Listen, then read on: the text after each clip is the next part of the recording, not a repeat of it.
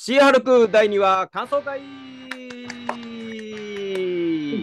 さあということで第2話皆さんと一緒にですねワイのワイのを言っていきたいと思います。本日の参加メンバーご紹介いたしましょう。私バッファローゴロ竹岡です。よろしくお願いいたします。続きまして。はい、日曜県庁修二です。よろしくお願いしおます。願いします。えー作家の森笠です。よろしくお願いします。お願いしますそしてゲストの方お二方来ていただいております、えーまずはいつもありがとうございます。ライターの洋平ペンギンさんです。よろしくお願いします。本日もよろしくお願いいたします。そしてもう一方来ていただきましたさいばらまゆのちゃんです。よろしくお願いします。お願いお願いします。しますお久しぶりです。はい。お久しぶりです。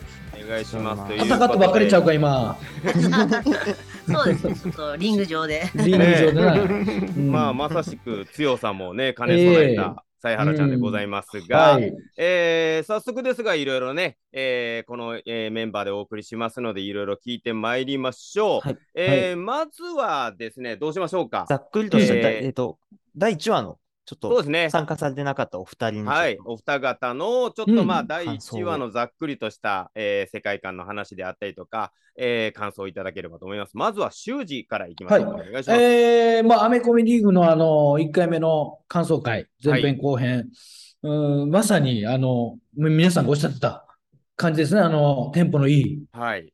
あの、アリー・マイ・ラブといううん感じの、えー、本当に、おわの好きですね、僕はこのノリが。うん。この空気感。はい。あと、なんていうんですかね、あのーなんていうんですか、こう、あの、話しかけてくるっていうあのパタうん、ーン。第4見ている人に。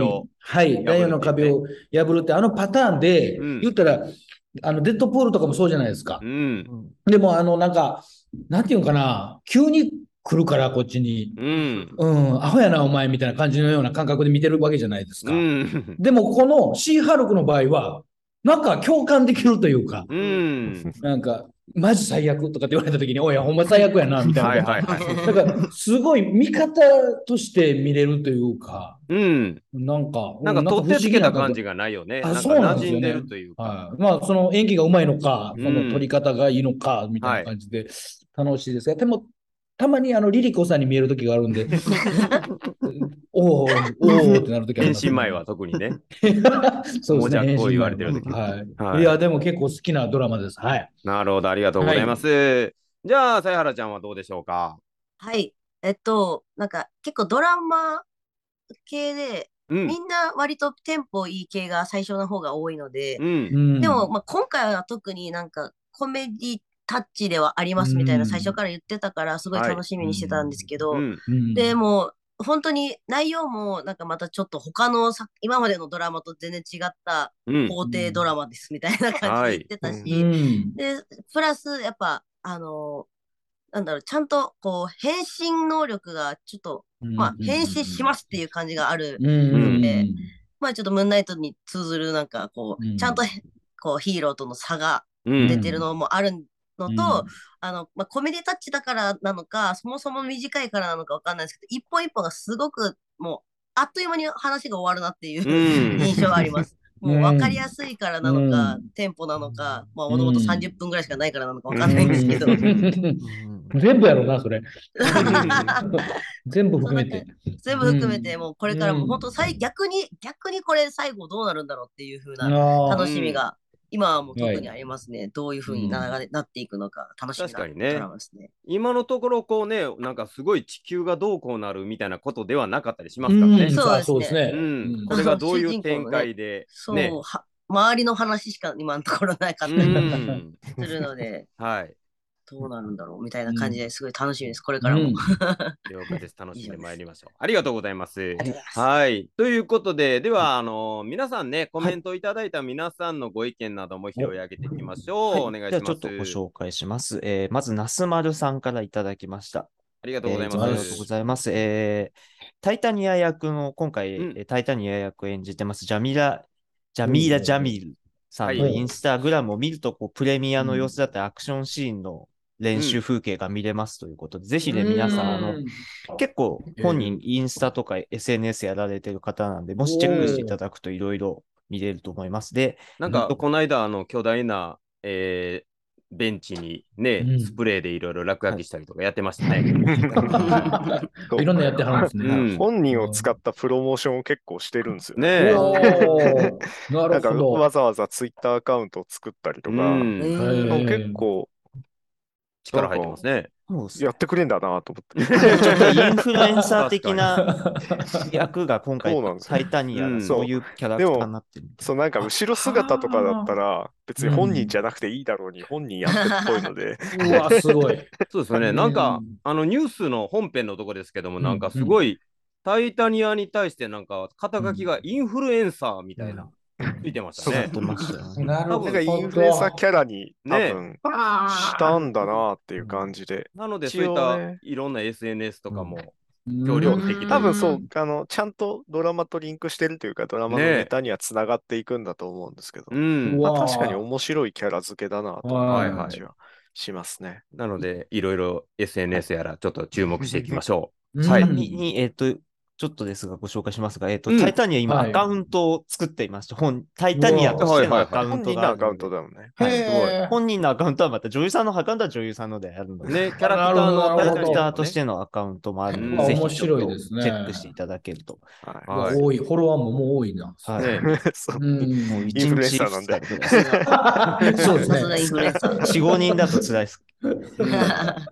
うんえっと、もう一つですね、えっ、と、野田さんからですね、野田さんからありがとうございます。ありがとうございえーえーシーハルク第2話のうん。初めて、えー第2話の方ですね。2話のうん。感想なんですが、はい。ジェニファーが一人でバーで飲んでるシーンの、えーバーの上の方でですね、えっと、うんアリー・マイ・ラブっぽいドラマが流れてたんです。うん。えー。うんあ多分僕もちょっと気づいて、あれ、うん。多分アリー・マイ・ラブだろうなと思ったんですけど、うん。えーうん。えーアリー・マイ・ラブっぽい映像が流れてたように思います。えー第1なるほど。話を見てないと気づきませんでしたと。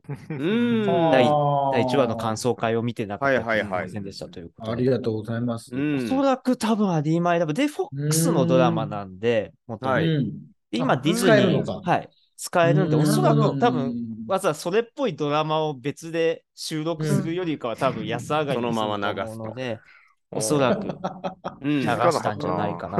もう一回でも見ていただくと、あの、でも、本人のあの、それこそ、今はスーパー、えースーパーガールの編集長とかやってる、そうなんですよね。あの女優さんとかあそうですね。そうですよね。顔は映ってはいないんですけど、はいはいはい。あの、よく見るとこれ多分アリー・マイ・ラブのワンシーンじゃないかなって思うようなシーンはあるんで、ぜひちょっと見直していただくと、えーそういう発見が DC の世界に行ってるわけですね。DC の世界に 確かに。はいでちょっと今回いくつかいただきましたこの2つご紹介させていただきました。うんありがとうございます。ありがとうございます。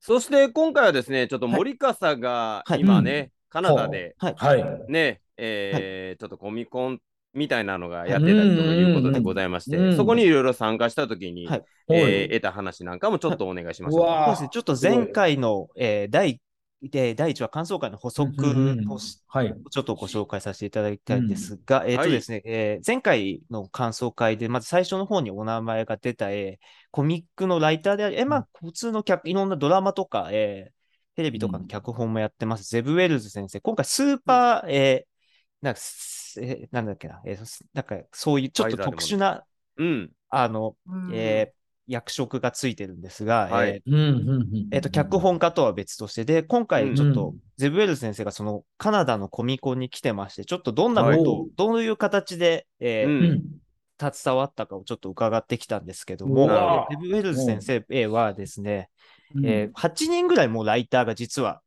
あのいて、えっと、多分クレ、脚本自体を書いてる人たちは多分3人とか2人とかぐらいなんです。もううんうんうんうんえーまあ、ミーティングの場にはもう8人ぐらいいて、そこにケビン・ファイギーもいて、うん。レベル先生はどっちかっていうと、コミックライターとしてそこに参加して、うん。で、コミックの知識をくださいみたいな感じで。うん。あー。でうんじゃあ、えっ、と、3年、で、話は3年前にスタートしたらしいんですけど、3年前に呼ばれうんて、今からシーハルクやるんだけど、なんかいいアイデアありますかっていう。うん感じで、で、先生たちがピッチする、いわゆるこういう、うん。え、こういうアイデアはどうですか？こういうアイデアはどうですか、みたいな中でいろいろうん。うんうんそっから、じゃあそのアイデア使いましょうとか、うん。うん。じゃあそのアイデアはちょっとみたいな。で、このキャラクター出したいです、僕好きなんでって言うと、いやでもそのキャラクターはちょっとなっじゃあうんこのキャラクターはどうでしょうか？みたいなやり取りをずっとケビン・ファイギとして、で、最終的なそのメインで脚本を書いていく人たちがそれを取り入れてって脚本を作っていくみたいな形でうんやっていたそうなので、だから、うん。えっと、今回ちょっとどうなるかわかんないんですけども、一応はい。最初の脚本、第1話から2話までは別の脚本家の人が書いていて、もしかしたらうんズルエル先生が脚本としてちゃんと参加している回があるかもしれませんが、はい。一応なんかす7話に参加してるというふうな先発表はうん。あるんだけど、う んこれがまあ、あの、なんだろう、いわゆる、あの、後でち順番が変わってたりする可能性はあるので、うん。まあ、そっか、そうですよね。うん、エピソード順とか変わってる可能性はあるけど、一応7話らへんという後感じにはなってます半ですね。うんうん。で、一応、あの、IMDB とかではそうなってますね。うん。はい。一応ゼブ・ウェルズ先生、他にも一応マイティー・ソーにも実は参加してたらしくてですね、えー。んマイティー・ソーでも同じような感じで、あの、多分、うん。コミック情報。かつ、その、どう面白くできるかまでもいけるので、うん。おそらく多分こういうキャラクターを出したら、こういうことができますよと、うん。こういうシーンが必要ならこういうキャラクター出したらどうですかみたいなア。ドバイスをしてって、ー。それで非常にあのマーベルスタジオともいい関係になって、うん。次のマーベルゾンビーズで本格的に、マーベルゾンビー。ズってアニメが今度、はい。スタートするんですけど、はいそれには本格的にメインとして参加するようになったっていう。そういう感じでうまいこと、マーベルスタジオに入り込めたんだっていうこと。でも確かにね、そうもね、今回のシーハルクもなかなかなか魅力的な作品でございますそういったはい。やっぱコミックを愛する人たちみたいなところのね、はい。意見とかいうのもしっかり取り入れてるのは素晴らしいことだなと。はい。もう少し、えー話はあるんですが、ちょっとですね、ネタバレというかですね、うん。この先のちょっと話に登場するキャラクターの話とかにもちょっと、おなるほどベル先生特別に教えてくれたので、ちょっと教えてくれんねや、そんな。ちょっと予告には映ってるかなみたいなキャラクターかもしれませんちょっが、と話とかも、まあなんでこの出てきキャラクターた時にまた森方の方から。はい。はい。話えー。させていただきますんで。サイン本とともに仕入れた話をですね、はい。至れり尽くせりじゃないですか。サインもいただきましたんでサインもいただいて、お話も聞けて。はい。やりました。すごいですね。であとちょっとですね、前回ちょっと、たあの、うん主演のタチアナ・マズラーニのついての、タチアナ・マズラーニさんについてのちょっと話がなかったの、うん。できなかったので、うん。ちょっと軽くこちらでご説明させていただきましょはい。えっと、タチアナ・マズラーニさんはですね、あの、カナダ出身の女優さんでですね、おちょっと僕が今住んでるオンタリオ州の隣の隣の州で、だいぶ離れてはいるんですけど、あの、うん。えーレジャイナっていうですね、サスカチュワン州っていう、まあ、カナダの真ん中にあります、そこレジャイナ出身アルファフライトに出てくる。アルファフライトに出てくる。よね。だからどっちかっていうと、あの、まあ、あの、都市部ではどっちかっていうとない、あの、い。わゆはいるバンクーバーが端で、トロントはい。がもうちょっと端って、端端の中の真ん中なんで、まあ、あの、うん。都会っていうほどではないのところなんですが、うん。ちょっと変わった女優さんでですね、えーとはい。日本ではオーフェンブラックっていうドラマですごく人気になって、はい。多分あの、それで見たっていう人も多いと思うんですが、ちょっと変わった経歴の人でですね、この人はですね、18歳の頃からですね、あの、えー竹若さん、修二さんも所属所属されてます、えーとインプロのうん。コメディをああ、ずっとやってた方でですね。えっと、カナダにインプロキャンプっていうですね、10代の子たちが、えっと、夏休みを使って、あのう、ん。インプロを、あの、うん。キャンプ場とかで学んで、即興コメディをその、長い期間やっていくみたいなところはい。に参加して、そこから10年間ずっとインプロ。を、まあう、ん。多分女優さんとして売れるまでずっとやってて、うん。で、うん。すごい変わった女優さんだっていうポイントがですね、あの、タチアナ・マズラーニさんは一応インプロの講師の資格も持ってまして、教えれる。教えることがちょっとすごく専門的な、多分修二さん、竹若さんだったらすぐピンとくる話だと思うんですけど、はい。インプロのいわゆる、えー生徒さんとかを呼んで、あの、レクチャー、そのインプロ即興コメディをこう、一からちゃんと教えることができるっていうはい。資格を持ってる人でですね、えっと、だから女優さんとして、えっと、トロント行ってにいて、で、オーフェンブラックで売れてハリウッドに行くまではずっと講師として10年間、はいはいはい。うん。結構変わった経歴の持ち主で、でうん。だからやっぱりコメディのセンスもすごくあるし、はいはい。かつ、えまあ、多重人格みたいなキャラクターを演じ分けるとかもできるってことだよね。うん。ーなかなか、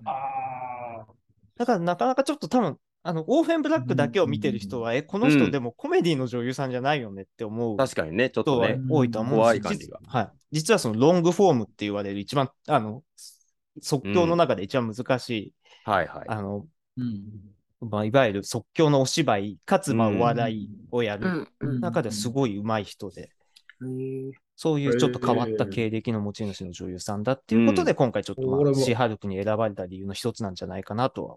うんなるほど。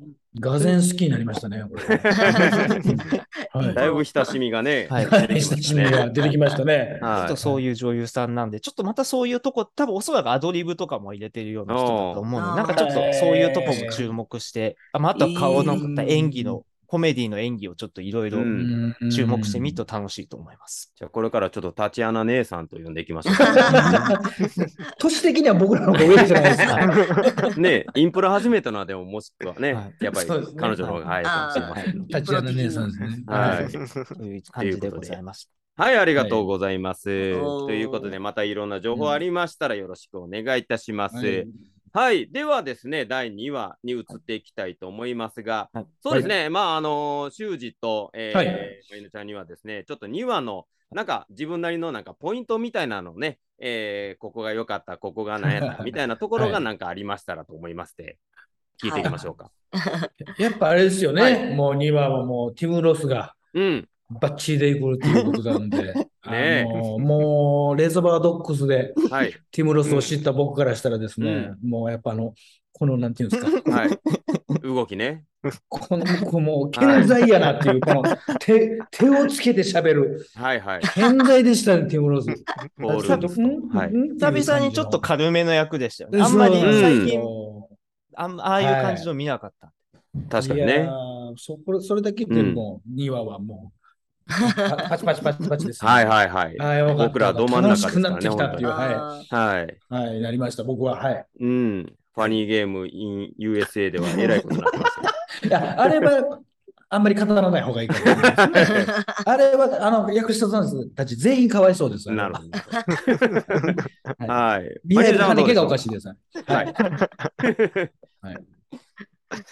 あ、えっと、なんか、まあ、本当にさっきも言ったんですけど、短くないですか？めっちゃ。あ確かに。やっぱコメディベースっていうところでね、うん。30分もしくはそう。20何分みたいな。そうなんですよね。ね。なんか、こう話のな流れ的に見てて、なんかちょうど中盤だなぐらいのうん。パッて見たら、うん。あと12分って書いてて、はいえ、もう12分しかないみたいな。そやね。うん。感じになってて、あの、なんか、ある意味でもだからこそサクッと見れるドラマかなと思いました。うん一番なんか、うん。今、まだかもしれないですけどね、今まだかもしれないですけど、はうん。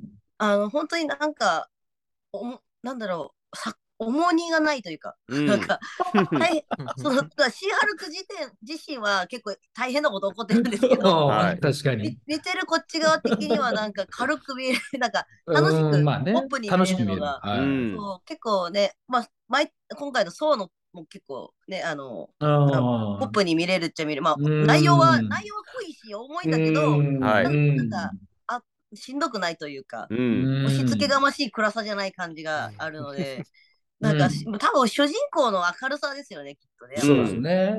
なんかいろいろ悩むけどすぐにやりますみたいな、そのはいはいはいはい。切り替えのあそうそう速そうさがなんかこう、あ、これぐらいでいいんじゃん、生きるのってって若干なんか楽しくなるし、ちょっとや悩んでる人のことを見て、なんか、あ、それぐらいでいいのかみたいな感じになるんじゃないかなって勝手に思ってます。うんなんかすごい重いはずなんですけどね、内容は。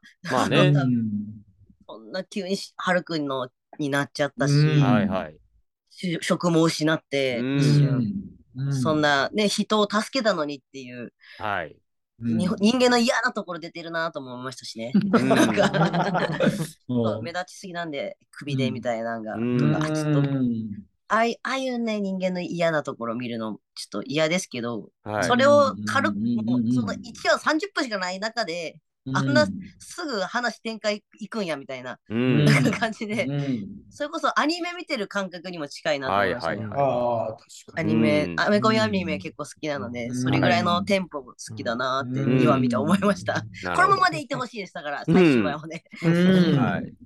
まあでもね、シットコム形式みたいなところのね、うん。このリズムで見てると、あのね、やっぱり、えーワンダービジョンみたいな感じになっていったりとか、この辺がやっぱちょっとね、このディズニー、えーマーベルのうまいところでもあったりするので、全9話っていうところでね、どういう展開になっていくのかね。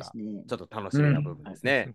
はい。はい。ありがとうございますはそんな感じで。す。あ、すいません。はい。ではでは、えー皆さんと一緒に第2話、えー振り返ってまいりましょう。はい。第2話のタイトルはござい、えー超人の、えー訴訟ということでございまして、えーまずはニュース番組から、えー映っておりました。えー KPVK という番組、これなんかのうん作品であったりしたんですかね、うんこの番うんうんうん。組。これアントマンの時に、確か出てた曲か、出てたチャンネル数が次の曲版かみたいなうん。感じだった。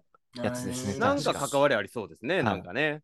すごいわざとらしいインタビューのシーンでしたね。はい。これでもなんかっていうぐらいの。ヒーロー関係のニュースに強いというかね、あの、追ってるというか。あと、あれもあれでちょっと第4の壁を破ってるような、わざ、ちょっとわざとらしかったですこっち見てたよな。みんなわかるだろみたいな感じちょっとうんなんかあれも、ちょっとうん普やらせ通の、感すごかった。ちょっとふざけてる感はありましたね、演出ふざけてたかあえな。てい。演出すごいまあドラマチックと言いますか、はい演出みたいなところがあり、まあ顔バレしてるっていうところで、まあシーハルクっていう名前がね、ここで男性とのね、えーアナウンサーとの、ね、またわざとらしいやりとりはい、やらっといて。はい、ははいい。ねシーハルク、それだ、みたいなね。あれわざとらしかったな。ねうんというところで、まあ一般的にはシーハルクと、えー、馴染んでしまったみたいなところで、まあこの辺はね、あのー後ほどのバーとかにも出てきますけども、1話のね、ハルクがね、スマートハルクって呼ばれてるっていうのもね、こういうものはもう自分では何ともできないんだよみたいなところが、そうですね。ねはい、同じ身に起こってるみたいなところがあったりとかして。はい、で先ほども言いましたように「タイタニア」が映ってて「インフルエンサー」っていううん。ね、えーうん。タイトルがあったりということでございまして、えーそのテレビ番組ニュースが終わった後にバーに、えー行きましょうということになって同僚の、えーニッチとともに、えーね、扉の前に立ちますと中ではもうニュースを見ててシーハルク、うんシーハルクと、えーうん。盛り上がってる中にじゃあもう返信しなよっていう。うん。そんなことあるって思いました。ね、うん。なかなかなね、そうですね。感じでございましたけど、まあそれもすぐに受け入れて、ね、うん。揉めることなく、次のシーンではね、転身して店内に入っていくとい。うことでございまして、えーまあいろいろお酒がね、えー変身してる時には酔わないとかいろいろはい。一番目でもありましたが、ました。はい。ね、同僚のあの男性のデニスがやってきて、うん。ね、もうやっかみをずーっとね、ねあいつ嫌なやつですね、めんどくさい本当に。めんどくさい男え。めんどくですね。さいやつ。散々文句言うといて、ね、はい女の子のとこに行くみたいなね。早いねです。まあまあう、ん吉本の先輩でいっぱいいそうな感じ何も言えないけど。す。何も言えない。何も言えないですね。知らない、うん知らないですけど。は いるんや、みたいな。まあ、ここではいろいろね、なんかあの、私はやっぱりね、ヒーローになるためにっていうことじゃなしに、ね、このアベンジャーズにね、うん所属するためにじゃないよみたいなところでありまして、まあ、アベンジャーズはね、どうなの給料あるのとか、うんうん産休あるのとか、保うん険はあるのみたいなことをいろいろ言っておりましたが、うんこれってやっぱアベンジャーズがそういう描かれ方をこれからしていくっていうたっただ、給料の口座とそのアか見えベンジャーズ。の、はい。なんかその特権みたいなのが、うん。シーハルクの中ではちょっと書かれて、えっと、コミックの中で、まあ、ギャグ、はいはいはい。ほぼギャグとして、うん。そのアベンジャーズだと駐車してても怒られないらしくて、そのなんか中金を切られて、おお。あアベンジャーズのシーハルクじゃねみたいなので、なるほど。でもアベンジャーズのリストに入ってないから、でその と時にあのクビになるお話だったんです、最初。ちょっとに似てるんですよね。ドラマとね。てるんですけど、なるほど。ドラマだうん。コミックの段階だと、その始める段階、そのシリーズが始まった時に、弁護士やを始めるんじゃなくて、アベンジャーズだったんだけど、弁護士に戻ってくっていうお話だったんで、はいその時うに、ん。あの中金を切られて、アベンジャーズにリストに入ってないぞっていううん。ので、中金を切られてしまうっていうのがあるので、ほそこから考えると、アベンジャーズである、アベンジャーズの一員である。うん。まあなんか一応ライセンスカードみたいなのがあるんですけど、それを持ってって、その名簿に名前が入っていると、おそらく多少のうん。なんか、なるほど。うんなんでしょうね。まあ注射うん、注射でき、はいはいアベンジャーズ専用の注射ススポットがあったり、なるほど。多分なんか、丹波哲郎さんが G メン取ってる時に、ね、はいスピード違反切られた時に G メンだって言うたら許してもらえたって一緒ですね。いや、その日本の警察がおかしいんです、それは。その当時の。何が G メンだじゃないでしょう、それは。関係ないんや関係ないですよ。はい。その時間は関 G 係ない。メンとアベンジャーズは一緒だということが分かりましたねが。はい。まあでも、りました。ファルコンウィンターソルジャーの時にね、あのファルコンが銀行融資できないアベンジャーズのね、あ名前がありながらみたいな。そう。や、そうや、そうや。多分描かれたりとかして。うん映画の中ではあんまり特権がない、特権っていうか、うん。そういうのがないのかなって、うん。福利厚生としてあと有名な、はい。コミックの中では、あの、アベンジャーズマンションって言って、アベンジャーズが住んでるは本拠地があって、あのタワーに映画だとなってるんですけど、はい。住んでるとこ、住んでるというか、でかい本拠地がい。うん。あって、そこは、その、住めるんですよね、うん。普通に。なるほど。はいただ、社なんていうの？みんながそこへ住んでるわけではなくて、うんマイティー・ソーとか、うん他の人たちは別に、なんてはい違うところが本拠地があるので、うん住んでるわけじゃないけど、あの、なんだろう、アントマンとか、はい。うんホークアイとか、うん。シーハルクとかは結構俺の中では住んでる期間が長かった気が。えーなるほどあの シーハルクは、あ社宅のっ、てことやもんね。シーハルク社宅なんですよ。う ん限りなく人間の一つですね。シーハルクは男の人を連れ込んじゃって、はい。うん遊び、遊びすぎて追い出されちゃうっていうのが大体シーハルク？あと、あと、なんかその話、その結構関連するパターンだと、えっと、うんアントマンが結構長く住んでて、で、うん。娘がよく遊びに来てたんですよ。はいはい。なるほど、なるほど、なるほで、ど。結果、その影響でアベンジャーズとめちゃくちゃ知り合いになって、うん娘が。で、はい後にその、お父さんの、そのうんピム粒、お父さんの装備からピム粒子を浴びすぎていたため、自在のタイミングで変身できるようになるっていう、うわうわうわうわう巨わ。大化できるようになるっていう話はい。を後でやったりするぐらいに、うん。二世タレントみたいなことですね。ねまあめちゃ住んでんなっていうね。うん。なるほど。感じだったんです現場行きすぎて、その職業、同じ職業や。同じ職業をやるっていう。そ。うそうそうっていうので、一応なんか、あ。の、福利厚生あるんじゃねえかなとは思いますけど、なるほど。映画の中では、どうん。れぐらいの扱いなのかはちょっとわかんない。ただ、シーハルクは長らく住んでたなっていう、はい。住んでるっていうことがギャグになってて、として使われてた。なるほど。まあ、はい。法律を扱うということでね、まあ、こうん。の作中にでもいろいろね、そうやってアベンジャーズのそういったね、保証みたいなこととか描かれるかもしれませんので、はい。注目でございます。はい、そんな話をしてますと、えー法廷で争ってたあのライバル会社の上司、うん。えー事務所の、えー上司がやってきまして、えーあ、上司かあ、普通の上司ですね。すいません。あえー普通の上司ですね。はい、えー直属の上司がやってまいりまして、うんちょっと返信解いてくれよということで、うんえー話があるということで、えー負けちゃったと。えー守ったんだけどもね、うんえーそのせいで負けちゃったみたいな、なかなか、ね、悲しいこと言われまして、うんで、もっと悲しいことに君をクビにしないといけないみたいなこと、うん。はい。まあまあ、寄ってる中、クビっていう感じになっちゃいまして、はい。まあ、タイトルコールがありまして、うんここでね、えー給食中みたいな、庭でいきなり変わっちゃうみたいなところがはいありました。はい。っていうところで、えー職がなくなった、えー、ということで、いろいろ給食活動ということになります。はい、えー、っていうところで、ベッドでいろいろね、こう面接っていうところをね、いろいろ何社も何社もやってるっていうところから、えーベッドで、えー日と一緒にこうまた探してるっていうところで、ちょっとパソコンの画面でね、ちょっと違う画面を見てるっていうところがありましたけども、ありました。はい。ここで結構ないろいろな情報があるっていうところで、うん。ね、えーまあ、QR コードが映ってたっていう。ところああ、でへえ、ここやったんか。はい、はい。1話目と同様、ここで、えースキャンすると、またコミックスが、えー読めるっていうサービスがあったのと、ちょこっとした横のなんかニュースのね、えーよくネットニュースにある。うん。ははい。い。うんうん。ここに、はい。金属の爪の男がえー？えー、大暴れみたいなことが書いてあって、えー、あ で巨大な像が、はい。えーいきなり立ったのは何だうなんだ海の真ん中なんだに何だあれはみたいなっていう。えエターナルズえーエターナルズのあのえーあーなるほどはいセレスティアルズが、あの、うんなんか最後ラストシーンで、僕らも多分見てる人も全員思った、あれ、その後どうすんだろう？みたいな、海にあうんの放置されてるけど、あの巨大なやつって、みんな気づかないのかなって思ってたやつがちゃんとそこで拾われてたというか。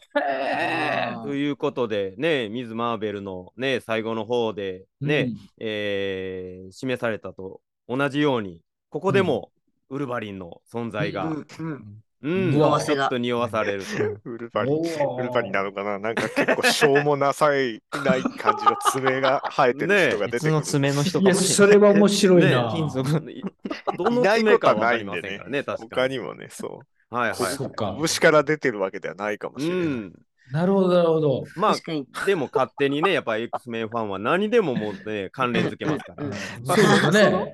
そろそろね、発表あると思いますけど、いろんはない。理由で多分、あの、うん。できてない。たうん。なんかあの、やっぱ、どうやら権利上の問題がまだ解決してないんじゃないかな、えー。そうなんですか？ことがああのあんだけ最ごくごく最近まであったみたいで、映画化権をやっぱり他のところで移したことによって、あの、どうも役者との契約があるんじゃないかっていう。別の俳優を採用できないみたいな。えーでも、あの、すごく無茶苦茶な方法で若いバージョンとかで、こう多分、迂回してたからはい。いるんだけど、確かになんかいろいろあるみたいですね。ちょっとまだその辺のなるほどな。残りがあって、まだ発表できてないのかも、みたいな話はちょっとありましたね。ねえ、早くちょっと正式発表を待ちたいところではございますが。はい。はい。まあそんな感じでなかなか職が見つからないというところで、えーうだうだしてるところに電話がかかってきまして、家族でディナーよ、忘れないで、あはいはい。遅れないでっていうところになりました。うんうんうんはい、ここで、えーみんな、家族のみんなと、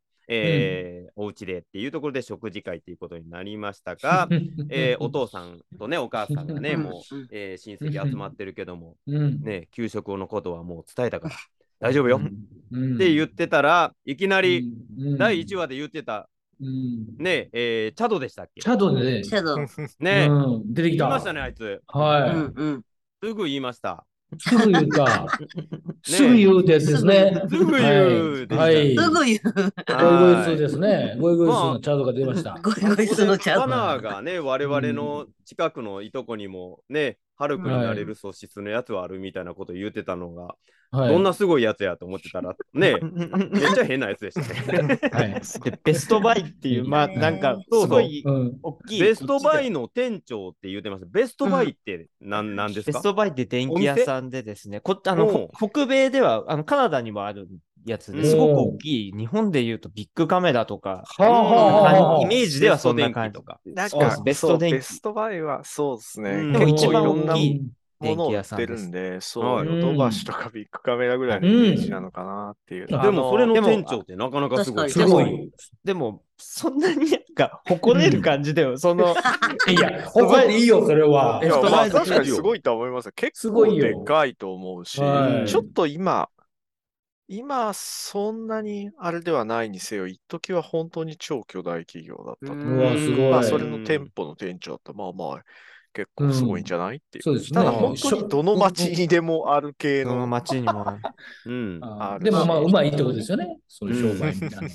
売るのがうまいみたいなことですよね。はいそういうことなのかなっていうす。ごいまあ、だからちゃんとしているねえ。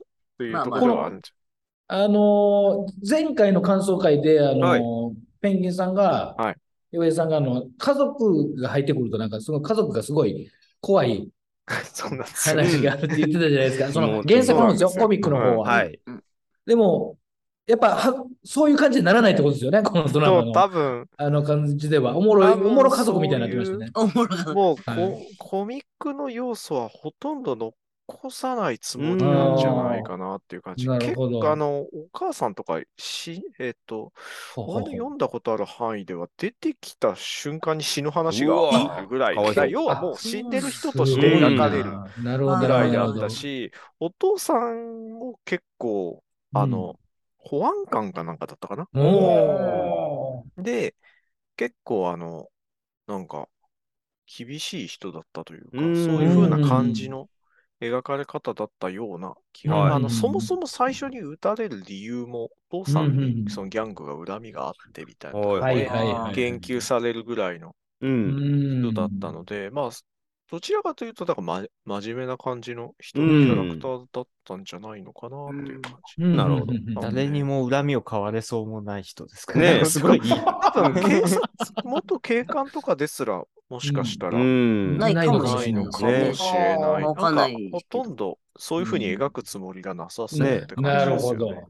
まあ、あの家族って感ね、ちょっとね家族ある程度、みんなそれぞれね、なんか大変なことには合うやろうけども、死ぬまではならないないみたいな。そうですね。なんかなんかよ陽気な家族でしたね、ね。そんなキャラクターですよね。シハルクが最初のストーリーが比較的真面目な話だったんで、うんうんまあ後にコメディに振っていくんですけど、うんそういう感じじゃないので、なるほど。うんあの、多分、やっぱコメディに合わせて少し軽めにいきなりのうんね。じゃないかなっていう感じはしますね。うんもうちょっはいと後でいろいろあるんですけどね。うん確かにお話ではね。まあ、食事会の会話ではね、えー、なんか、ホークアイの矢はどうやって披露してんねんみたいな。じ。めちゃくちゃすごかったですよね。うん めっちゃ聞いてましたよね。はい。聞いたの、まだ聞くっていうぐらいねうん聞いてたねそ。んなに気になる。うん。うんあ拾とってんちゃうでいいんちゃうっていう感じのね。ね、まあ、拾ってデザイナーしてるかから、髪型は大丈夫よであったりとか。ねはいカフェの店員さんにあんたのこと言うといた方がよ。電話教えといた。うんあれ嫌ですね、あれ。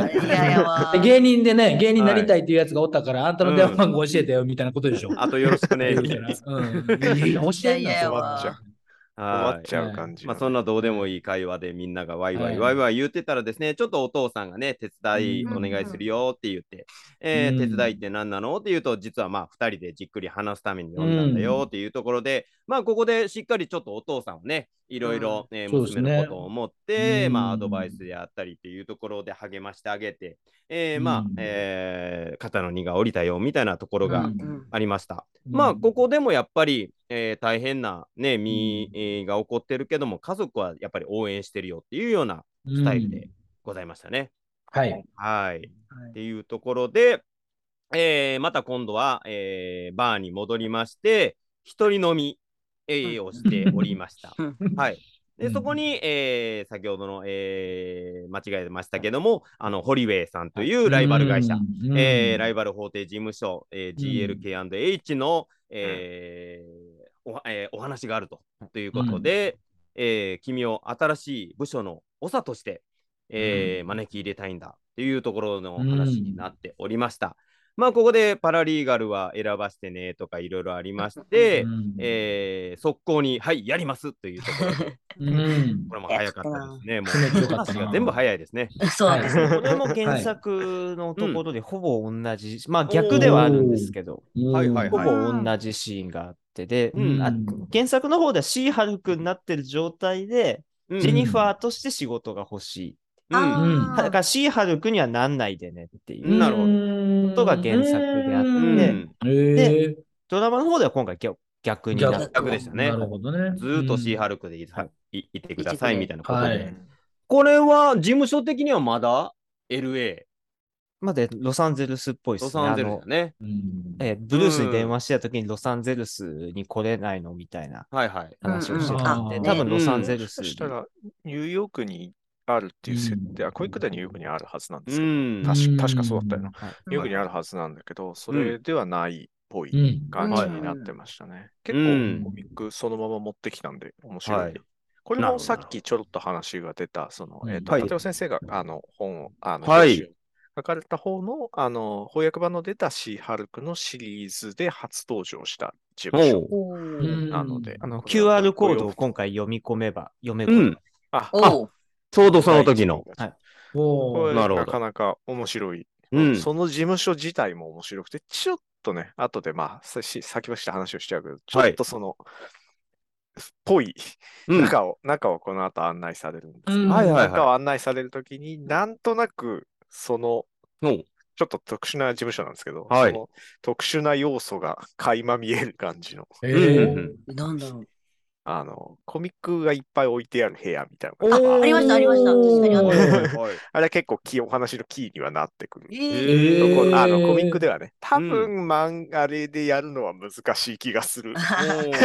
あの映画の中にそれを導入すると、すごく不思議なことが起こると思うのうんで、ちょっとさすがに難しいとは思いますけど。まあでもコミックファンンがちょっと喜びそうな。ニヤッとするところなんですね。うんわなるほどね。ええはーい。まあ、ということで、えーやりますということになりまして、新しい職場へ向かうということになりました。うん。はい、そこでいろいろお話をしてますと、超人法律部、うん。えーみたいなところの部署だっていうところで、法廷でも職場でも C ハルクで、えーお願いしますっていうところで、えー先ほどの会社の中を案内っていうところで、いろんな人といろんな、あー場所、えーそこでまあ第4の壁ずっと破りっぱなしでずっと喋ってましたね。破りっぱなし。ずっと愚痴言ってましたね。愚痴言ってましたね。はい最初よくわ、最初わかんなかったです、逆に。話なんかねすんなりすぎて、自分の人になんか喋りかけてんのかな、堀江さんにみたいなって思ってたら、こっちやったみたいな。はいはいはい。無視されっぱなしやろ、それやったら。はい。うんだからあれおかしいなと思ってるんですけど。はい。ということで、あなたのお部屋ですよって案内されたところには、ね、パラリーガルであるニッチもいまして、うん。えーここでもう広い、もう大きな窓、冷蔵庫いっぱいみたいなテンション 高くなってるニッチがいましたが、ここで、あの、同じ超人法律部のね、若い男の人がやってきて、歓迎のバスケットみたいな。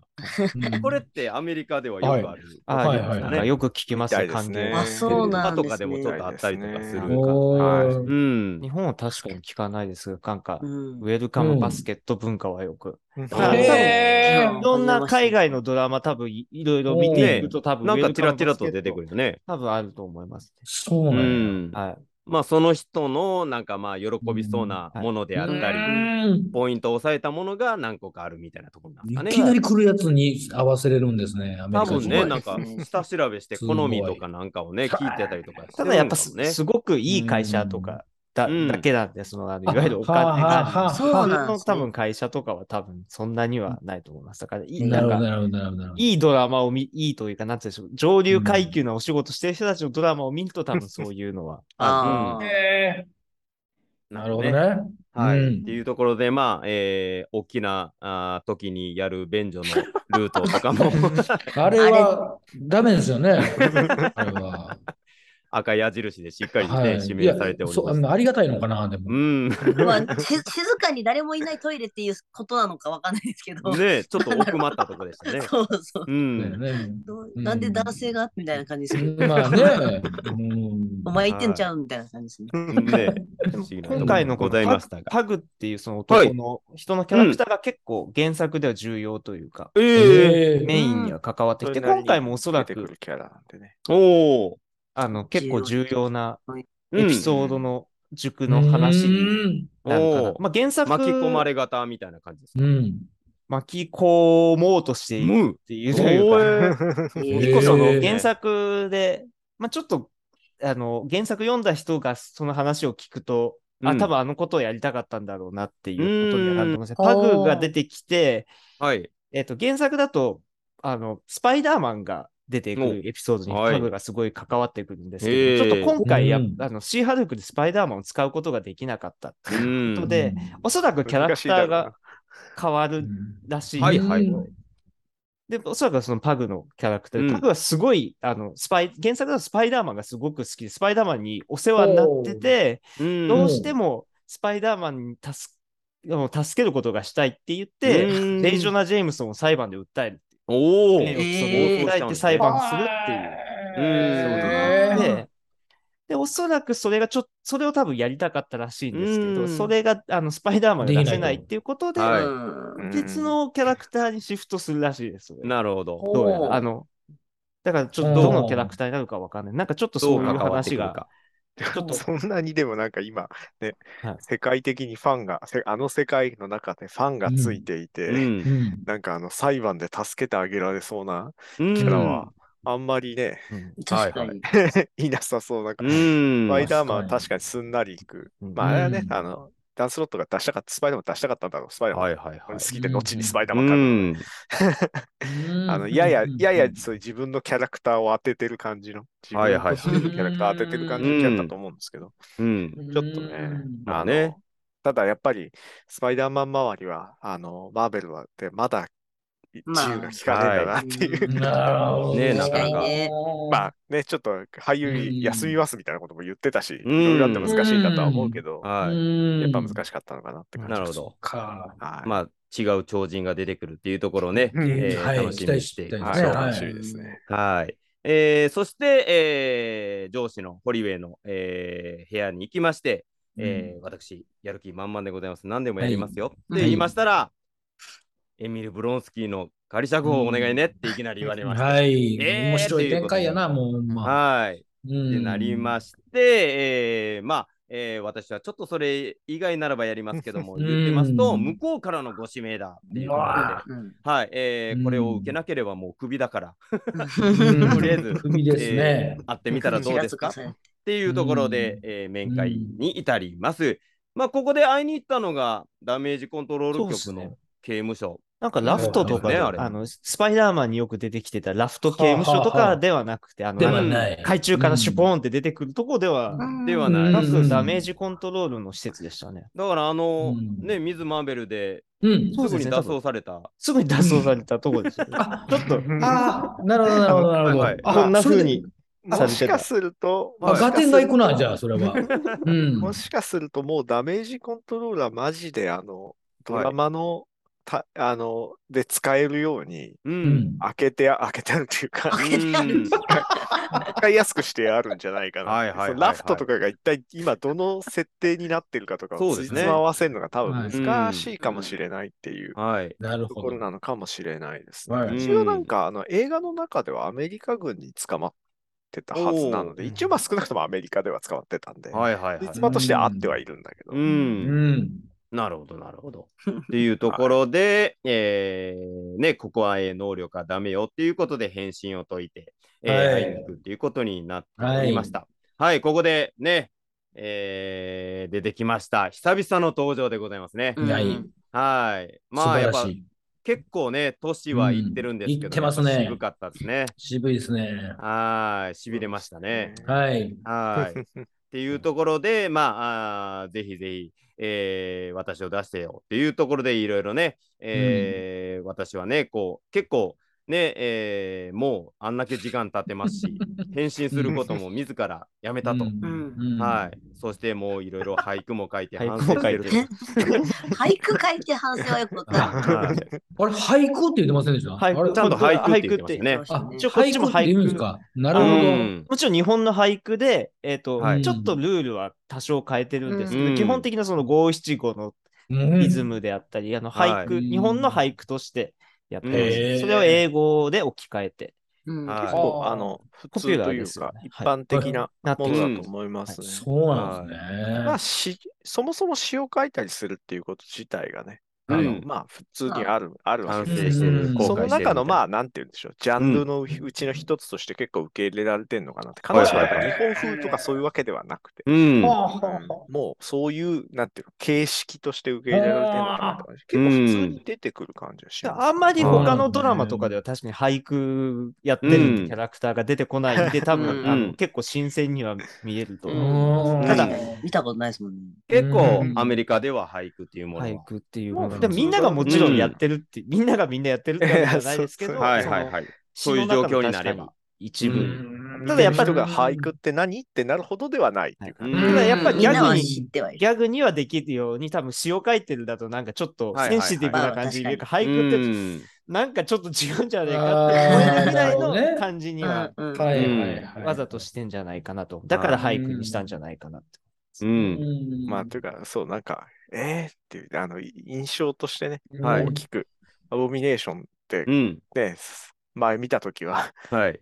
すごいでかい、なんか灰色の、みみんなが覚えてるかわかんないですけど。うんで映画、最初の映画の方はね、はいまあの、ね、あれですけど、うん。だから、あ、人が変わったんだなって。うんはいはいはい。これはきっとまだ、きっと本当に変身してないな、これはと。うん。うんね、まあ、あの、他の映画見てる人からすると、どんなわけねえのわかる。はい。ですですし、ティム・ロスですし、なんか親友的はい。ねなんかあるかなと思いますが。嘘のように聞こえる、全部。まあでもね、あの、軍からね、雇われて、うん。で、うん。超人結成打たれて、でもまあ、戦いに勝つために、ちょっとやっぱり見返したら別にね、なんかあんまり悪くないですよね。確かに。ンですよ。確かに。なんか個人的にやっぱり自分はファイターでずっといたはい。いみたいなところで、第2ラウンド、うん第3ラウンド、ちょっといろんなものの力を借りて、うん。やつを捕獲したいみたいなところの結構純粋なそうですね。やつやったんで、全然ね、確かに。悪いやつじゃないですよねめっちゃ足の速いティム・ロスっていうのが面白かったですか？うら。ん キャプテンアメリカばりに走る。5倍ぐらいでね。うんまあ、はい本来はさ、本来は超人血清打ってるから、そういう感じになってうん叱るべきではあるんだけど、うんティム・ロスが足すっごい異常に速いっていうのが面白くする。まあまあ、そういうことがあって、キャプそうだからテンソアメリカになれると思ったらっていうことでねそう、ですね。ハルクがいいもんになって、うん俺はヴィランだみたいな感じになっちゃう。はい。その辺のなんかうん言い分も分かると言いますか？わかります。そうですね。はい。うんまあコミックだともうちょいね、はいそう、あの、原作だと、はい。あのそもそもは、えっと、KGB のエージェントとして、うん。だ要はそれまあ名前もね、エミール・ブロンスキーって明らかにロシア人の名前なんですけど、うんうんね映画版だとね、あの、まあ、ロシア系なのかもしれないけど、イギリス人として、はいイギリスから来た来たそう人みたいな感じの、い。や、あの、キャラになってましたよね。それが本当は、あの、もっと、なんていうの、まあ時代性もあるんですけど、うん。60年代に出てきたハルクの敵役のキャラクターなので、はい。ハルクってそもそもなんか兵器開発で、あの、うん。うん。生まれたキャラクターというはい。設定なわけです、なんですけど、うん。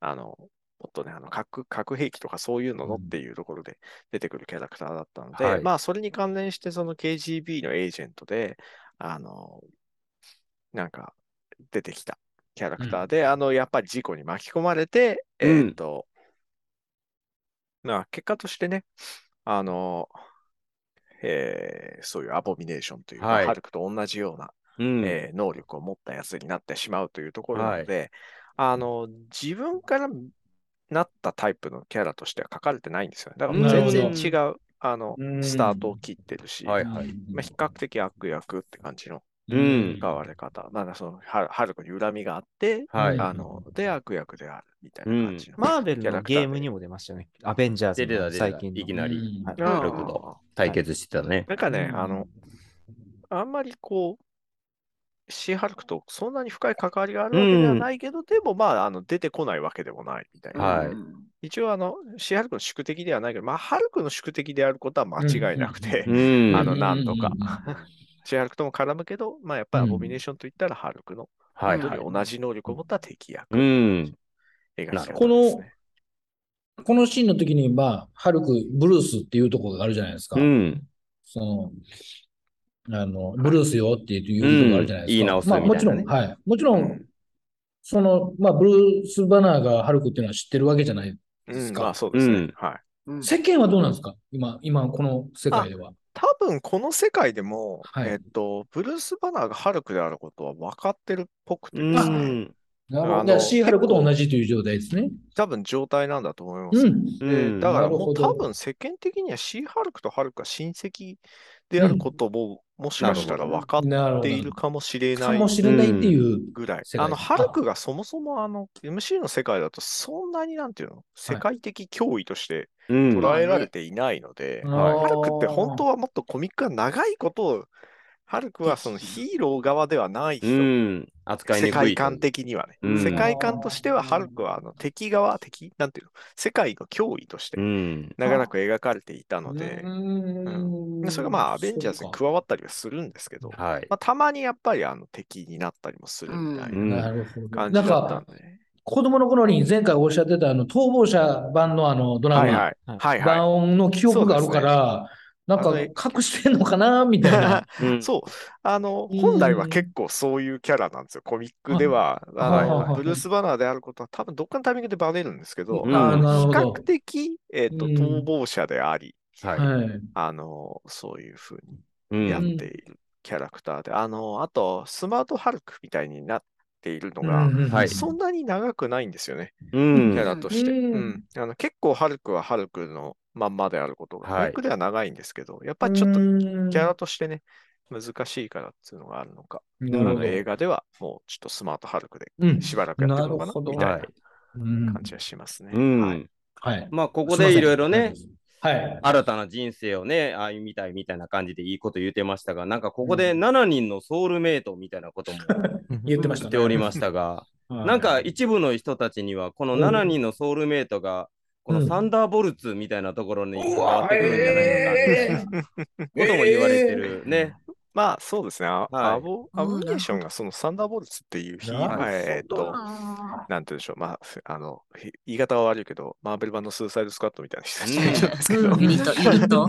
はい。で、あの、ももうちょっとあの、サンダーボルツっていうのはもうちょっとあの、はえっと、スタートの切り方は悪くて、偽のアベンジャーズとして、あの、はい。あの、その座を奪おうとするっていううん。ところから始まるんですけど、このアボミネーションが言ってる、あ、アボミネーションが参加するんじゃないかっていうサンダーボルツは本当にあの、いわゆる、あはの、うん。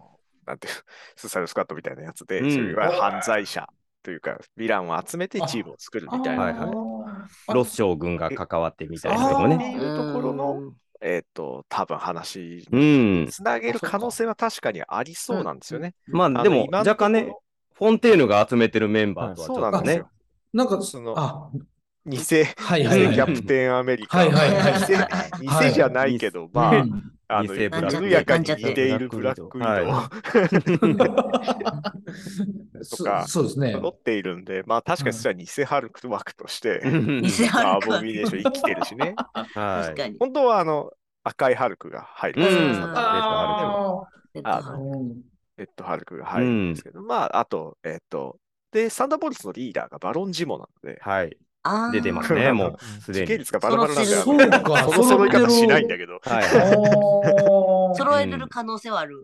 映画版ではそういう風にして、うん。あと、ーまあ、なんかね、あの、色色の違うビジョンとかもはいはい。になってるし、うんまあ、あの辺が入るんじゃないみたいな。なるほど。えーアベンジャーズみたいなチームを作って、うん。で、面白い。分かってヒーローチームと戦う話をやるんじゃないか。うんうん。あ要はそう、えー今若手チームが出てるじゃないですか。はいそし。たらなんか、チーム同士の対決うみたいな、ん。今まであんまりやってないタイプのはい確かにないですよね、それ。展開ももしかしたらやるんではみたいな話になってるけど、まわかんないですけあ、ど。確かにね、そしたらあり得るかうん。へー振るなー振ってますね。それ。というところだけど、まあまあはいわかんないですね。わかんないですよねうんちょっとね。はいあのこの辺はどういう、なんかもしかしたらどうでもいいギャグ、うちはネタみたいなギャグが、転がっているなかも。うんいやない、どっちにしても面白いですね。はいうん。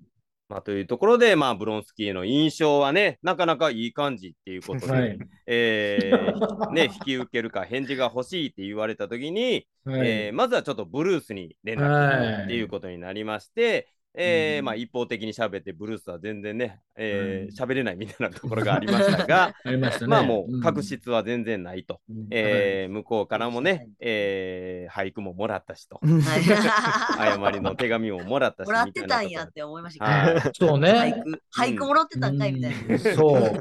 はい。まあ、確かにね、あんま前作のハルクでもそんな2人はやり合ってる感じでは全然なかった。ね。まあまあまあ、確かに。全然ね、まあそのわだかまりがないから君がやりたいようにやりなさいよっていうアドバイスを受けて、えー ありがとうねということで、じゃあ近いうちに会えるって言った時に、うん。いやいや、ね。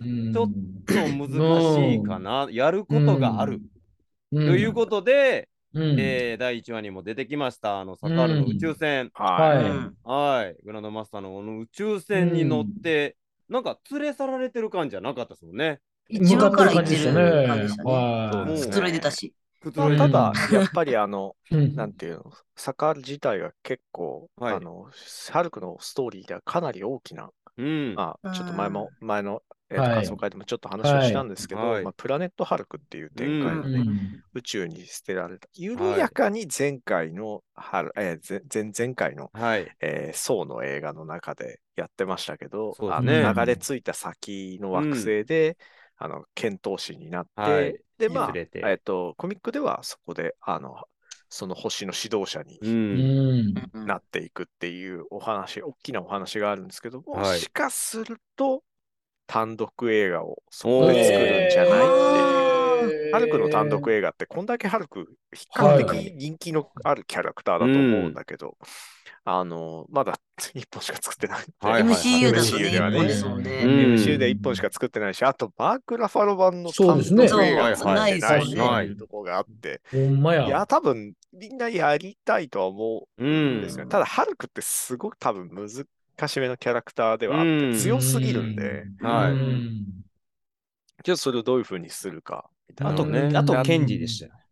うん。あの、権利的難しさもあったと思うので、なるほど。ねあの、なかなか。ハルクちょっと違うとこで作っちゃったんでね、最初ね。っていうのであって、まあ、それも今できるとう思う。のん。で、もしかしたら、小さいドラマか、でも多うん。分なんかお話の規模感から言って映画一本やるんじゃねえかなっていうお感じ。で、ね。結構そうすると、ハルクは、あの、今までの、い今までというか結構最近の。あのコミカルな、はい。あの、要はブルース・バナーとしてのちょっとコミカルな部分のキャラとは違ううん。面を描く。はいはい。サカールの話は結構すごい。ただ、うん。サカールが全然違う星なので、はいはい。ちょっとね、ポあの。これどういうふうに、ちょっと面白い人が支配者になっているけど、ねそんな感じじゃない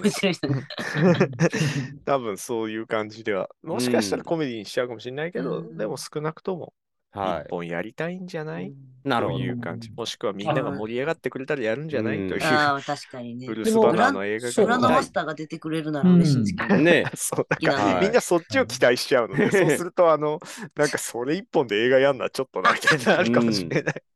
チラッとではいいんですよ。え出てほしいですよ。前回言ってた、その、なんか、ほんまはハルクが地球になんか来るんでしたっけ？その、うんそうです。最終的には、あの、はい攻めてくる要は、あの、攻めてくるみたいなは、仕返ししに来る。仕返し仕返しに来るっていう展開なんだけど、仕返しする理由が今ないので。で、その時に出てくるのが、あの、宋の最後に出てきた、あの、誰でしたっけあれ、ヘラクレスでしたっけ？うんうん。あ、そうですね。はい。ヘラクレス。戦うわけですよね、その、そうですね。止めるコミックでは。ために、止めるためにヘラクヘラクレスっていうか、えっと、基本的にはもうハルクが不在になっちゃうので、うん。ハルクの隙間を埋めるヒーローとして、これをやっていくっていうことになって、結構全然違う大冒険を最終的に、おい。あのやっていくことに、その後のシリーズで。やっていくことになって、まあ、要はインクレディブル・ハルク誌をヘラクレスが引き継いで、インクレディブル・ヘラクレスっていうシリーズとしてやっていくんですよ。それが結構面白いくて、もしかすると、そういうヘラクレス絡みの話を、う要わししれっとこう前回出して、結構有名な俳優を使ったので、はい。はいはいはいはい。展開するように。もしかしたらヘラクレスを絡む話をやるかも。うん。すごいな。そうするとヘラクレスって、まあ、ソウとも同格なんですけど、はいハルクとも多分ぶん殴り合いして生きていられる人なんですうね。わあの、もしかしたらそう。な。そうするとね、コメディなキャラとして、もうはいはいはい。有名なので、やっていけるかもしれないし、ねうわーちょっと面白いかもしれない。で、ちょっとはい。まあ、その辺はわかんないですがうん、かなり、うん。あの、期待はできる。ー感じの。なんか面白多分少なくともマーク・ラファロがせっかく、はい。はいハルクやんなっちゃったよみたいなこと言ってないから、うん。う んやんなやんなっちゃったって言ってないから、多分一回は撮りたいと思うんですよ、映画を。なるほどねなるほど。ただ、ほ問ご本題は、人もね。問題はめちゃくちゃ金がかかる。ハルクってすごいお金がかかるので、か。あの主演をやる、主演キャラとして出す、出し続ける、要は映画と、映像として出ずっぱりの状態っていうのが多分、うん。確かにそう。企業さん的に大丈夫なのかみたいなのはありますけどね。どんどんお金かかるようになってると思うんで、多分、うんああの、どんどん CG のクオリティも上がってるんでね。ね。うんとは思いますけど、はいまあでも楽しみなうん感じですね。はい。まあまあ、ここでなんかね、あのーその別の人間だみたいな表現もね、えーうんあえてこう完全に別の人間になったからはいはい。もうね、まあまあ本当に 別の人間になってるんですけど、なるほどね。間になってるからなって。もう人格も変わってるんだよみたいなところの表現をね、うまいことやったりとかしてまあ、ましたが。俳優が変わったことに対するギャグではみたいやな。うん、そうですね。そうよね、みたいな感じで言う。こっち見てきるのが面白かったです。うん あジェニファーが、そうよね、みたいはい。ね、もしかしたら僕も別人になったんだよって、いや、ちょっとそれはすげえギャグだなと思う。ね。別人だけど、うんみたいな、本当に別人だけど本当に別に。それはそうは。い記憶にないはずですから。そしたらさもしかしたらサカールでね、サンダーロス将軍の娘と仲良く夫婦になって暮らしてたのかなとか思ってたんですけどね。その展開もなくなったということですね、うんもう。はい。娘さん死んでないですもんね。そうねな。あの、そうな。リブタリブタイラーはどうなるかわかんない。リブねタイうん。そうですね。どヘリの中で普通に、はいうんね、逃げてる時に戦って終わったもんね。そうですね。うん生きてますそうなんですよね。ただだから、ねリブ・タイラーは一体今どこでどこで何を何をしてるの？か。ぜひどういう設定にしているのか 全くわかんないんで、まあ、ただ、うん出てくれないこともないだろうな。ねえまあ感じもまあまあ、そうです。るので、うんあの、全然普通に今も活躍されているし、あの、いや、出てくれって言われたら多う分、ん。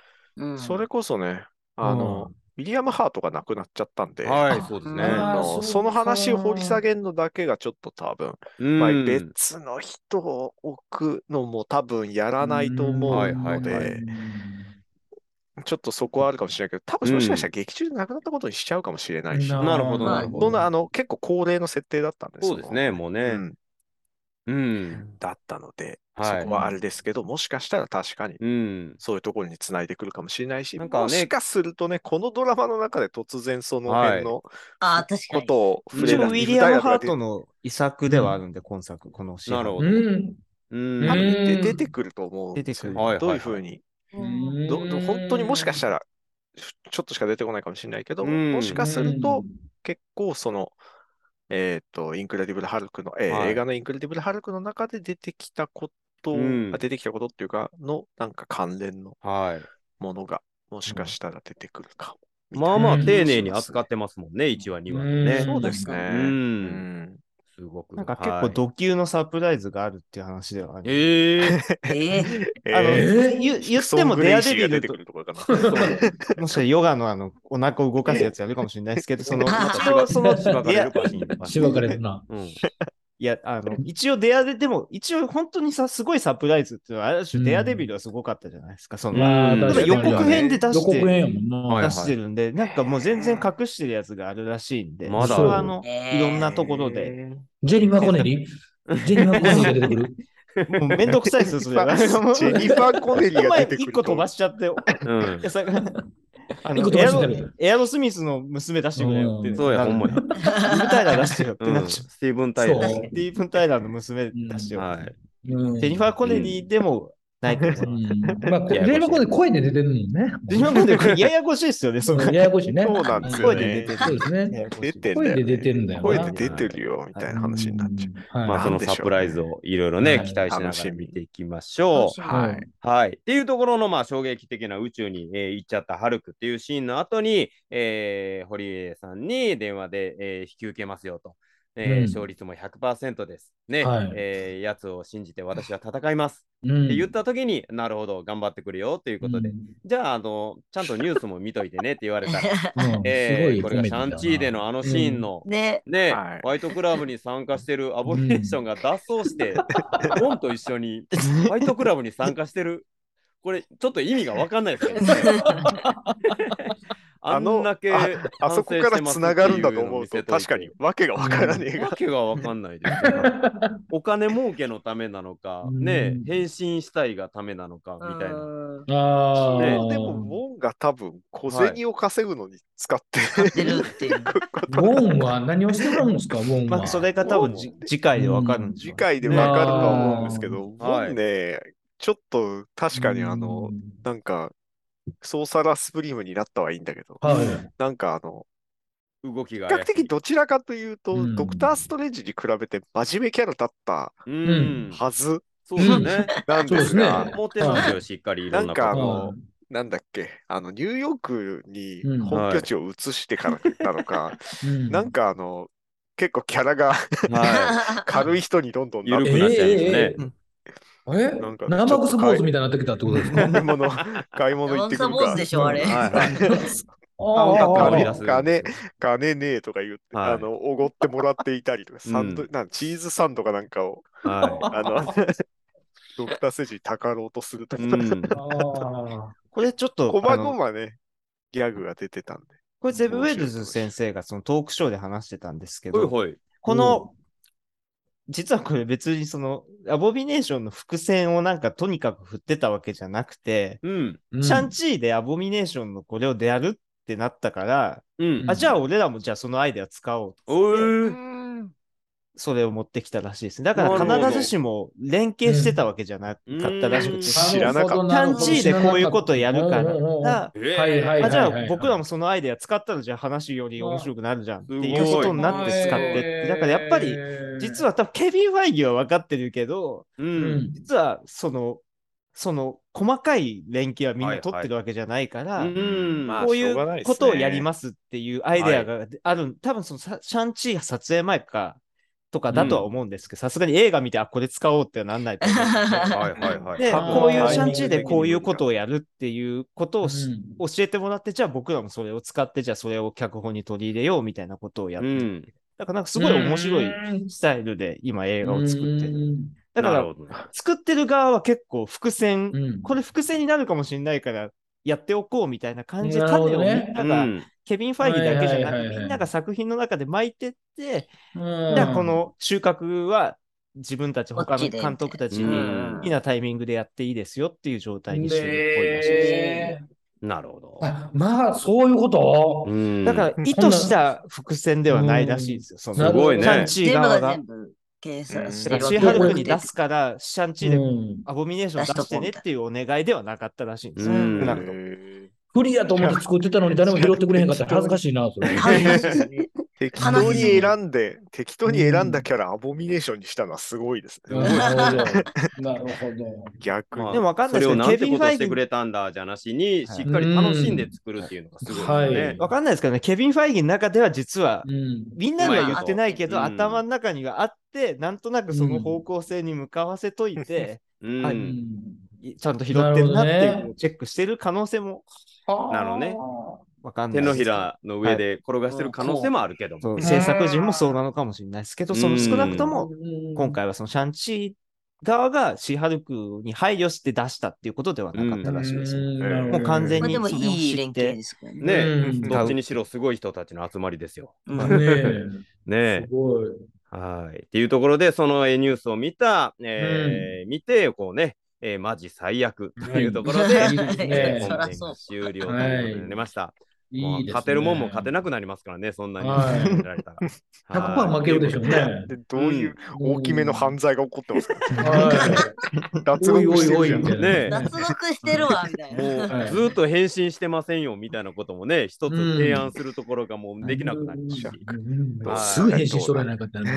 ね、次回の法廷劇は一体どうなるのでしょうか。いやねー、面白い。法廷劇にすらならないかもしれないね、いつ法廷行くんやろみたいな。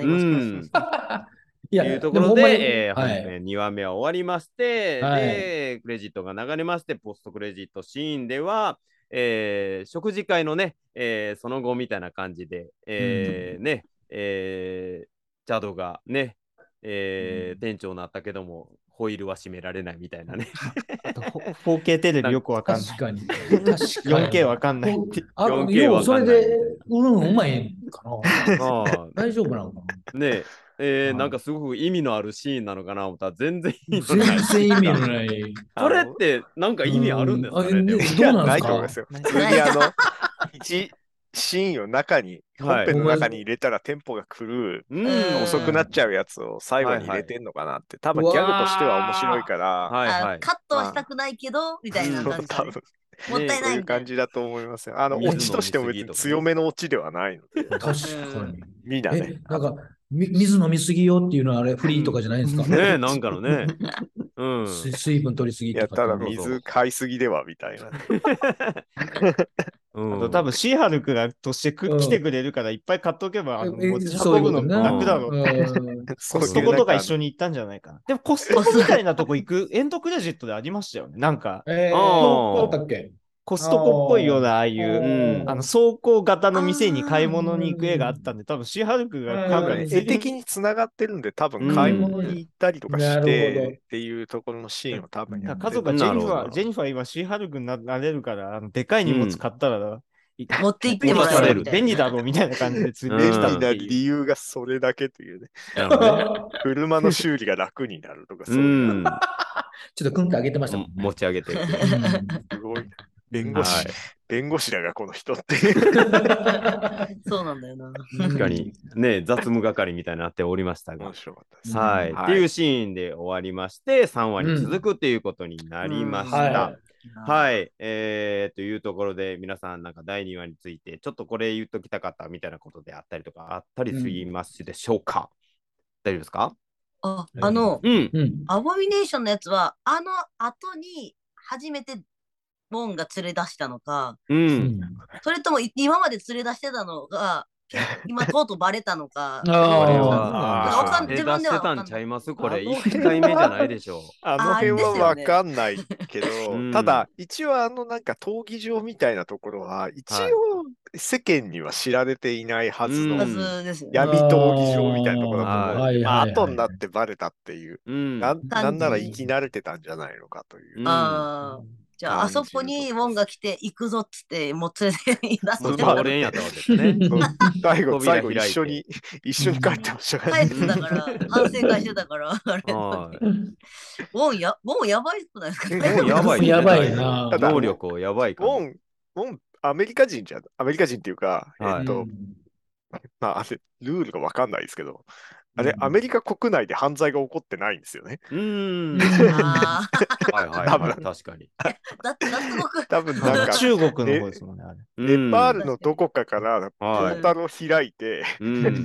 中国に移動して、多分あの、アボミネーションが穴を開けても入ってきたとして、うん。ああね。ウォン側にはまた違う、確かに。移動してたわけじゃなくウ、ォンが、ウォンが出てった、刑務所の中にうん足を踏み入れたらいろいろ、ありますけど。あ、そういうことか。こういうギャグをやってくるんじゃねえかなって。うん。法律の穴目的がね、法わかんない。律の穴。本の、ね本の目的はよくわからんので。うん。それが次回多分わかるんでしょう。はいっていうところですね。はあい。りがとうございます。常習犯だったのか何なのか気になっちゃって。こんな感じはするけど、どうなるうんか。確かにまあ、シャンチーの時からね、なんやこのシーンみたいなところがありましたから、それをうまいことどう扱っていくのかみたいなところは楽しみでございますね。うん。はーい。まあ結構なんかやっぱり、あと、ハルクが宇宙に行ったっていうことで、うん。宇宙もだいぶやっぱ賑やかになってきてますよね。そうですね。宇宙の準備はしてんのかなってね。宇宙展開を、うんうんうん。はい。結、局、ガーディアンズ以外の、うん。あの、エターナルズも最終的にはね、宇はい。宙に残った、しばらく残るみたいな感じに多分なってて、うん。で、また別のね、はい。宇宙のキャラがうん。出てきて、加わって終わってたんで、なんかもしかしたら、あべえっと、宇宙結構、決めのん。宇宙の話をまあ、やっていく、まあ、アベンジャーズとしてやるのかわかんないですけど、でもまあ、ちょっとね、うん。シね。シークレットウォーズをやるんじゃない、うん。シークレットウォーズ別に宇宙の話じゃないんだけど、はい。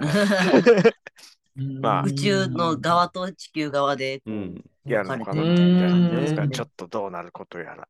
そろそろニック・フューリーとかの動きとかもね、ちょっと知りたいみたいなところが。あね。ると思うし、まあキャプテン・マーベルも多分うん。宇宙の話をはいはい。まあまあまあやるんじゃないのかな。ミス・マーベルが宇宙へ行く話をやるのかなっていう、うん。なるほど。うん。はい。感じします結構ね、第4フェーズはね、うん。ドラマとともになんかこうね、地球のいろいろね、ちょっと身近なところを描いてますが、宇宙ではその間に。場合によっちゃうか、あの、ワカンダ宇宙行く編っていうコミックがあるんですけど、宇宙、次ね。宇宙帝国編ワカ、ワカンダ宇宙帝国編っていうのがあるので、水もしかすると。次回、水中と宇宙なんですか？おー水中宇水宙。中と宇宙ね。そう、水中で戦う話をやって、最終的にはじゃあ、水中はないとこや。地地球は君たちにに任せて、ワカンダは宇宙でフォーエバーしますみたいなことになる宇宙にフォーエバー。いや、す 帰っごいてこないみたいな感じです展ね。開があるんでうんすよね。いやそう、帰わかんないですよね。帰ってこないというか、まあ宇宙で大きめの話をやるみたいなね、うん。話もあるかもしれない。なるほどちょっと楽しみなところです、ね楽しみはい。楽しみですね。あとあのね、その X、えっとあのウルヴァリンの記事とか、うん QR があったところになんかバナーでなんかアントマンを探せみたいなね、うんなんかそういうバナーもあったみたいで、アントマン人気が引き続き、あら。なんかゲームなのかそういうサイトなのかわからないですけども。わかんない。アプリじゃないですか。広告とか出てくるアプリ。あとは次の映画決まっているけど、全く何をする映画なのかわからない。うんでも一般的にはやっぱアントマンフィーバーと言いますか、もうね、結構すごいっ一般社会ではアントマンがめっちゃ当たっている。ていうことで、すごい世界だな。なって。なんか確かに。アントマン、コミックの中ではそんなに人気の人気者ではないので。まあ、映画でも人気ではなかったんで、最初の頃から。エンドゲームの時ははい。で、まあ、誰って言われたりとかね。バイトもね。それが一体あの数年の間で何が起こっているのかみたいはいな。それねがアントマンでわかるんじゃないかな。わかんあーない。次のねめめちゃくちゃあの芸能活動みたいなのしてるかもしれかない。もしれないですね。え まあ、可能性はありますね。あでもりますよねはい一応、ちょっと、最初はよ、えこの間のコミコンで一応、フッテージがいくつか出て、うんアントマンのも出たんですけど、うん。どうやら、なんか最初のシーンが、あんもうスコットがいきなし、あの、本屋さんで、よく日本でもやるじゃないですか。本屋さんで、あの、読し、あの、著者が朗読するみたいなのあるじゃないですか。うん。あ新しい本を。はいはい。それ、そっから始まるらしいんですよ。スコあットが、あの、自分の自伝を読んでるところが、なるほ。ど。本屋さんもう結構作り上げられたあ、完全にやっぱそこへの伏線なんだな。うんおそらくうんアントマンの中で、そう、なんでスコットが人気になったか。有名人になったかを。自伝本が売れるぐらいの。はいあみたいな。なんかそういうのが面白いな。その辺も含めて楽しんでございますね。楽しいですね。まあ全9話のうちの3分の1、3話が終わったっていうことですね。2話、2話です。あ二話ですね。2話2話ですね。は 次さもうちょいい。ということで、まあ次はね、アボミネーションみたいなところもありますが、他にもね、うんビッグサプライズゲストもありますし、うんえーどんどんどんどん30分ですが、はいえーすごく中身の濃い内容となっておりますので、楽しんでまいりましょはう。はい、ということで、えーでは、告知タイムに行きましょうか。えーそれぞれ言えること、えー言えないこといろいろあるとは思いますが、まずはじゃあ、ヨヘペンギンさん、はい。いつも通りおあのます。、まあ、ちょちょまだあんまあんまり言える、ね、ね、はい、話はないので、あれなんで、えっと、まあ、えーあの、 ShoProブックスさんのノートの方でね、えっと、シーハルクのコミックの記事とかを書いたりしております。えっと、はいあと、最近だとあれもやったかな。えっと、あ、えーブラックパンサーのさっきのちょろっと話題に出た、あの、最新映画の、はいえっと、に出てくるアイアンハートっていうキャラクターのね、はい紹介する記事も書いております。まだちょっとはいどんな映画になるかわからないうので、んコ。ミックの話なんですが、まあちょっとね、それもチェックして見ていただければと。一応ドラマもやるはずなので、はいはい。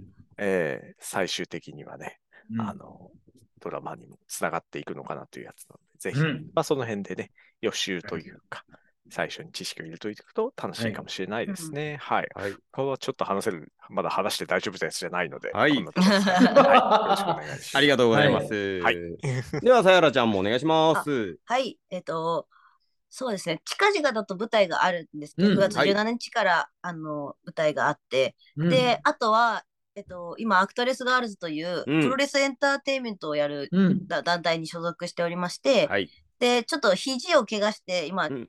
一瞬またお休みしてるんですけども、も10月30日に後楽園ホールで、おお。あの、ま、復活戦をうん。う出るの予定なので、すごい。はい。で、そちらもしね、プロレスとか興味ある方は、あ、で、一応衣装のイメージコンセプトを、あの、うんスクエルガールにしておりますので、はいはいはい。そうあのうんね、あの、アメコミ好きはちょっと、うんおーってなるかもしれないような感じでやってるので、ぜひ、もし気になる方がいらっしゃいましたら、えツイッターとかチェックしてくれたらなと思います。よろしくお願いします。はい。ありがとうございます。いろいろ情報、ツイッターなどで情報収集してください。よろしくお願いします。はい。では、では、あ森川さん、なんか、カナダ追加情あそうです報あるね。えっと、うん。カナダ追加情報 ではないんですけど、えっとですね、うん。9月のゆ8日にですね、えっとで、えーリバティストリートっていう場所でですね、うん。のえーリバティストリートの、えー、コンドって、うん。まあ、マンションみたいなとこの屋上のとこで、えっとライブがあるんで、それに出るんで、あの、よかったら見に来てください。いけるかねネタ5分、あの友達のうんミュージシャン兼コメディアンの人がライブやるんで、そこにちょっと僕も出番をいただきまして、で5ミュー分ジシャン兼コメディアンってコールのことかそれやったら絶対習字行かへんで。絶対かいね。これさんじゃないんですけど、ちょっとあうの、んセカンドシティでの一緒にやってる同期がえー、すげえ。ネタのかね、ライブを配配信とかあるんやったらあれですけど、ね。配信もないですね、。現地ない現地で今しかないの？か。現地で。10 10いや多分11度だと思います。ああ。そこはいいわ。行くのが大変やあの。そうですちょっとあの、あの、本当にマンションの、あの、一室一室というか屋上でやるんで、あの、ちょっと入り方が大変なんで、あの、なるほどね。わかんなくなったら、あの、DM をいただければ、い内い無理や、日本から行かねそのビルそ周辺にうろうろしてるおっちゃんに聞いてくはい。ださい。はい。今日8時からなので、8時15分から。それは、それは怒られるんちゃいます？そんちゃんに聞いたら。入ったらあかんよって言われるんちゃいます？普通に。じゃあ 8, はい8時15分からですんで、あの、いっぱい8時他のコメ15分か。コメディアンもいっぱい出るんで、よかったら、なるほど。お近くの方ぜひお越しくだおさい。はい近くに知り合いがいる方とかもね、うん。お知らせとか友達に送ったりとかお願いします。してい。た だあいてなるほどね。カナダにいるいいで。はいうんおるかな、ぜひお願いします。まあ今日はね、えー、あの姉さんっていうことも分かったのであね、ちょっとインプロつながりみたいなところで、はい。僕も修二も今森川さんもね、はい。セカンドシティ習っておりますので、はいもうレベル4まで来ます。レベルす4。ごいね。などこまでレベルあんねん、その前に。レベル5です。レベル、もう、もう、すごいやんか。もうまあ毎月、毎月毎、毎、毎毎学期行ってるんで。なるほど。もう終わるやんか、お前。もう俺ら抜かされてるかもしれない。そうですね。卒業やんか。うん。そうだよ。うん。ぜひお願いします。はい、ありがとうございます。では、第3話の感想会でお会いいたしましょう。ゲストの方々、ありがとうございました。ありがとうございましたまた第3話で。